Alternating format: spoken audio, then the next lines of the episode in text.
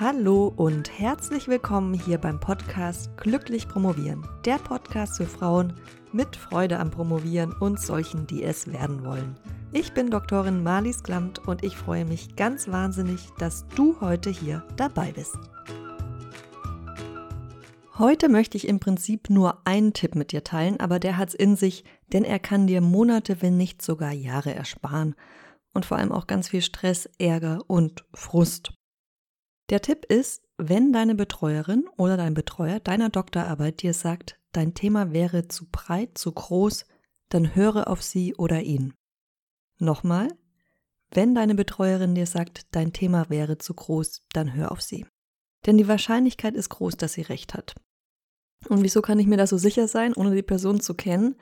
Weil sie Erfahrung hat, und zwar mehr als du und weil sie höchstwahrscheinlich schon viele Arbeiten betreut hat, und zwar Doktorarbeiten, Masterarbeiten, Habilitation. Wenn sie sich deinen Themenvorschlag anschaut oder dein Thema, dann kann sie also auf einen reichen Erfahrungsschatz zurückgreifen. Und das gilt übrigens nicht nur für den Beginn der Promotion. Denn Themen, die sind ja nicht statisch, sondern sie wachsen, sie verändern sich. Es kommt zu inhaltlichen Verschiebungen, aber auch zu Veränderungen bei der Methodik, bei der Theorie. Und es ist wirklich ganz normal, dass dein Thema das du mal am Anfang für die Promotion angemeldet hattest, am Ende einen ganz anderen Titel trägt, am Ende ganz anders heißt.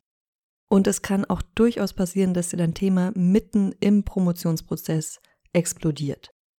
Vielleicht hast du es am Anfang auch bewusst ein bisschen breiter gefasst, dein Thema, weil du dich noch nicht so gut damit auskennst. Ja? Und das ist natürlich auch wichtig, weil du mh, hm, dein Thema ja einordnen musst. Du musst auch das kennen, was an dein Thema eingrenzt und die Forschung, die es schon gibt. Aber je länger du dich damit beschäftigst, umso besser kennst du dich natürlich auch aus und umso fokussierter kannst du werden. Und ganz egal, wo du in deiner Promotion stehst, ob du am Anfang stehst oder mittendrin bist, immer wenn du den Satz, Frau so und so, ihr Thema ist zu groß, hörst, dann sollten bei dir wirklich die Alarmglocken aufschrillen und du solltest mal innehalten, diese Information auch wirklich in dein Bewusstsein eindringen lassen es gibt nämlich Gründe, warum du vielleicht das direkt abwehrst und gar nicht ernst nimmst, auf die komme ich gleich noch. Und dir dann überlegen, wie du dein Thema handhabbarer machst. Und wie du es ja so ein bisschen ja, so zurechtstutzt, dass es mehr Kontur bekommt. Und falls du dir unsicher bist, was deine Doktormutter, dein Doktorvater gemeint hat, dann frag einfach nach. Und ja, ja, ich weiß schon, jetzt komme ich zu dem Grund, den du vielleicht im Kopf hast, warum das auf gar keinen Fall geht, dass du dein Thema eingrenzt oder kleiner machst weil du wahrscheinlich die Vorstellung hast, dass wenn du nicht genug reinpackst, dein Thema nicht promotionswürdig ist und dass es dann in Rezensionen verrissen werden wird, wenn du es erstmal publiziert hast, weil die Arbeit so oberflächlich ist oder inhaltlich nicht genug bietet. Aber das ist was, was wirklich nur in deinem Kopf ist. Vielleicht hast du schon mal, oder ganz wahrscheinlich sogar hast du schon mal bei der Recherche auch Monographien gelesen und nachher gedacht, gesehen, dass es eine Masterarbeit ist und dachtest so, wow, die war aber umfangreich und komplex. Und im umgekehrten Fall hast du vielleicht Dissertation gelesen und warst ein bisschen irritiert, dass das tatsächlich als Dissertation durchgegangen ist und anerkannt worden ist. Und ich will dir ganz sicher nicht zu einer Schmalspurpromotion raten, absolut nicht, aber zu einer, die ein Thema hat, das einen klaren Fokus hat, eine klare Forschungsfrage und in die du nicht alles reinpackst, was dir irgendwie einfällt, was auch noch dazu gehört. Und damit, um es jetzt mal ein bisschen hart auszudrücken, deine eigene Unsicherheit zu umgehen, dass deine Arbeit promotionsunwürdig sein könnte.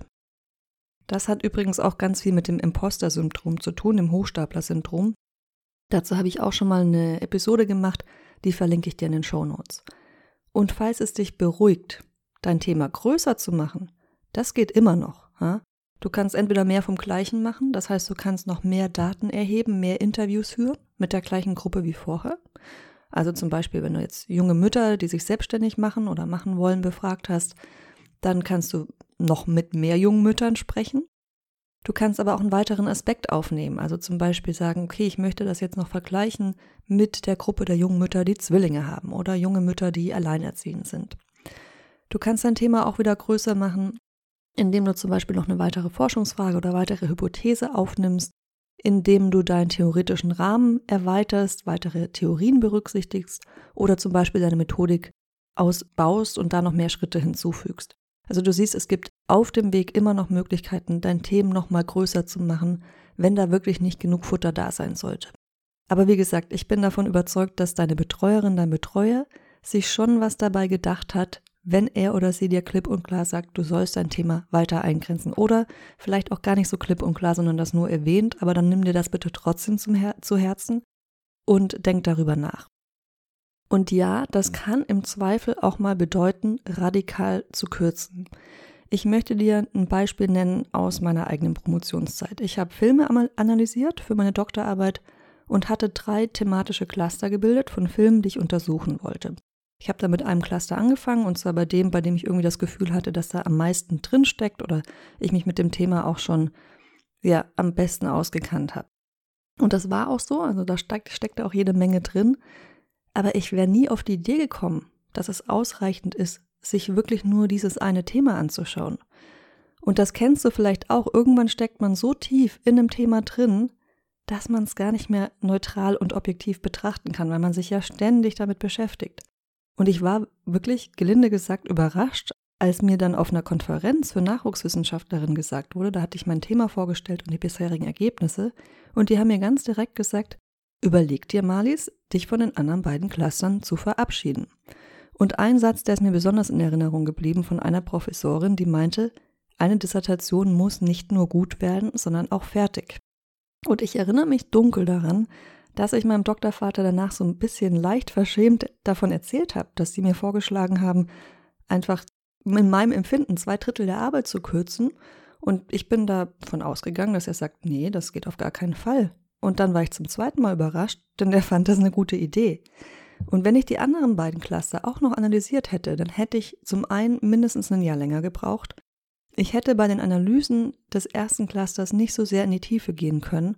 Und am wichtigsten, im Hinblick auf den Punkt, auf den es mir nämlich wirklich angekommen ist, da wo mein Forschungsinteresse lag, in diesem Fall war das, wie Medienungleichheit konstruieren, da hätte das meine Arbeit noch nicht mal bereichert. Das heißt, wenn dir nahegelegt wird, dein Thema einzuschränken, dann überleg dir also, welchen Teil auf der, der Arbeit du auf keinen Fall weglassen willst, weil es zum Herzstück gehört für dich und wo du es vielleicht so ein bisschen übertrieben hast und vor allem Fleißarbeit betreibst oder einfach unnötig viel reinpackst. Wirklich mit dem Ziel auch, dass deine Arbeit am Ende besser, klarer und fokussierter ist. Und um dich zu beruhigen, dein Leben als Forscherin hört ja nicht auf in dem Moment, wo du deine Dissertation einreichst. Wenn du an der Uni bleiben wirst, dann wirst du sowieso jede Menge weiterer Paper schreiben und da ist es doch prima, wenn du schon ein paar Ideen in der Schublade liegen hast, die aufbauen auf dem, was du in der Dissertation weggelassen hast, was aber interessante Aspekte beinhaltet. Und das kann sich durchaus auch auf Daten beziehen, die du schon erhoben hast, aber die du dann nicht unter einem bestimmten Aspekt auswertest und das kannst du dann nochmal in ein Paper packen und da weiterverwerten. So, das war's für heute. Wenn dir dieser Podcast gefällt, dann freue ich mich sehr, sehr, sehr, sehr, sehr, wenn du ihn mit fünf Sternen bewertest und wenn du dann dazu noch einen kleinen Kommentar zur Bewertung schreibst, dann freue ich mich umso mehr. Empfehle ihn auch gerne weiter an alle die Personen, denen er ebenfalls weiterhelfen könnte und ich bedanke mich dafür bei dir ganz, ganz herzlich. Wir hören uns dann wieder nächste Woche. Bis dahin freudiges Promovieren und denk dran, hör auf deine Betreuerin, hör auf deinen Betreuer, wenn sie oder er dir sagt, dein Thema sei zu groß. Deine Malis.